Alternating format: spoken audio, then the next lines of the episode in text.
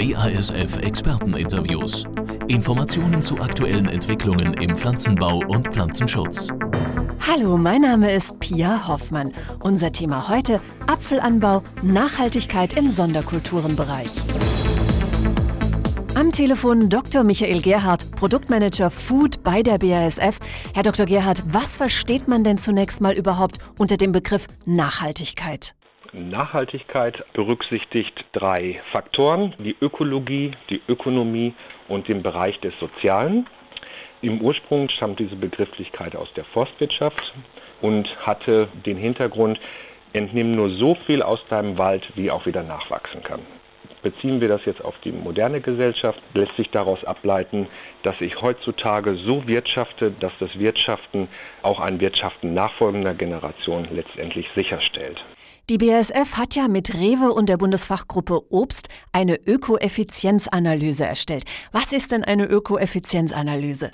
Die Ökoeffizienz berücksichtigt das Wirtschaften und die Wirkung auf die Umwelt und auf das Geld, das durch dieses Wirtschaften letztendlich verbraucht bzw. verdient werden kann. Welche Aspekte sind denn dabei besonders wichtig? Das Problem bei einer solchen Ökoeffizienzanalyse ist, dass man zwei oder drei Begrifflichkeiten in den Raum wirft, aber kaum darstellen kann, wie komplex eigentlich die Datengrundlage ist. Wenn wir von einer Ökoeffizienzanalyse, in diesem Beispiel ist es ja der Apfel reden, dann müssen wir den kompletten Lebensweg dieses Apfels mit allen seinen Aspekten, die in irgendeiner Art und Weise Einfluss nehmen auf die Kultivierung dieses Apfels berücksichtigen. Wie sind Sie denn bei dieser Analyse vorgegangen? Wir haben verglichen eine Apfelsorte, die in den vier wichtigsten Apfelanbauregionen der Welt kultiviert wird. Und zwar ist es ein Braeburn-Apfel. Und wir haben gesagt, wir wollen mal untersuchen, die Ökoeffizienz in Deutschland, Südtirol, Argentinien, Chile und Neuseeland. Wie unterscheidet sich der Anbau von einer Tonne Apfel, die letztendlich an das Tor eines deutschen Supermarktes gestellt wird, in der Ökoeffizienz? Und wir haben dann zwei Zeitpunkte genommen. Einmal November, das ist die Zeit, in der der deutsche Apfel und der italienische Apfel frisch geerntet wird. Und dann den Zeitpunkt April, in dem der neuseeländische Apfel frisch geerntet wird und der chilenische und dann per Schiff nach Deutschland transportiert werden. Und welche Ergebnisse kamen dann dabei raus? Zum Zeitpunkt November ist der deutsche Apfel bei Weitem der ökoeffizienteste Apfel im Vergleich zu den anderen drei Herkünften dann kehrt sich das Bild im April kaum um. Da ist der deutsche Apfel immer noch der ökoeffizienteste.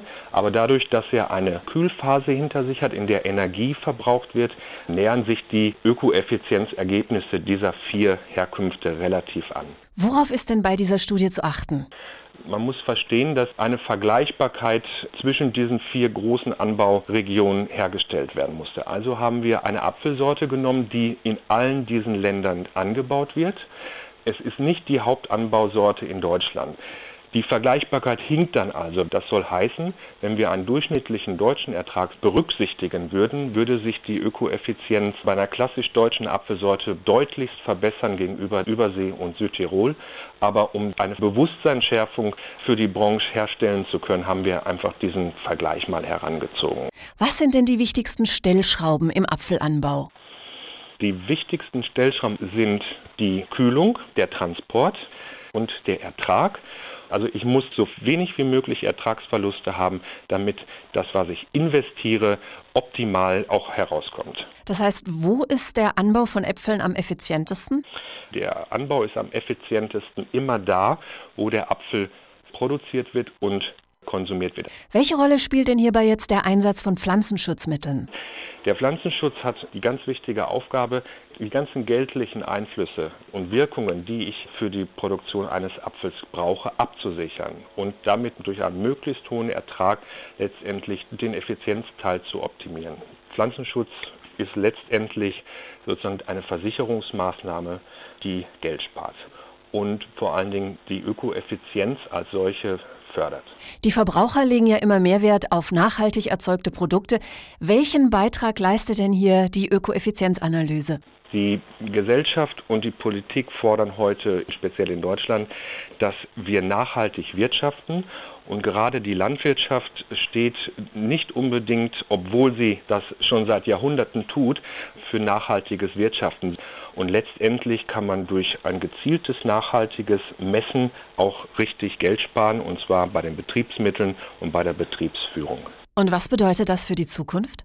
Wir haben eine Gesellschaftsströmung, die als LOHAS bezeichnet wird. LOHA ist ein englischer Begriff, als Lifestyle of Health and Sustainability, zu gut Deutsch gesundes, nachhaltiges Leben.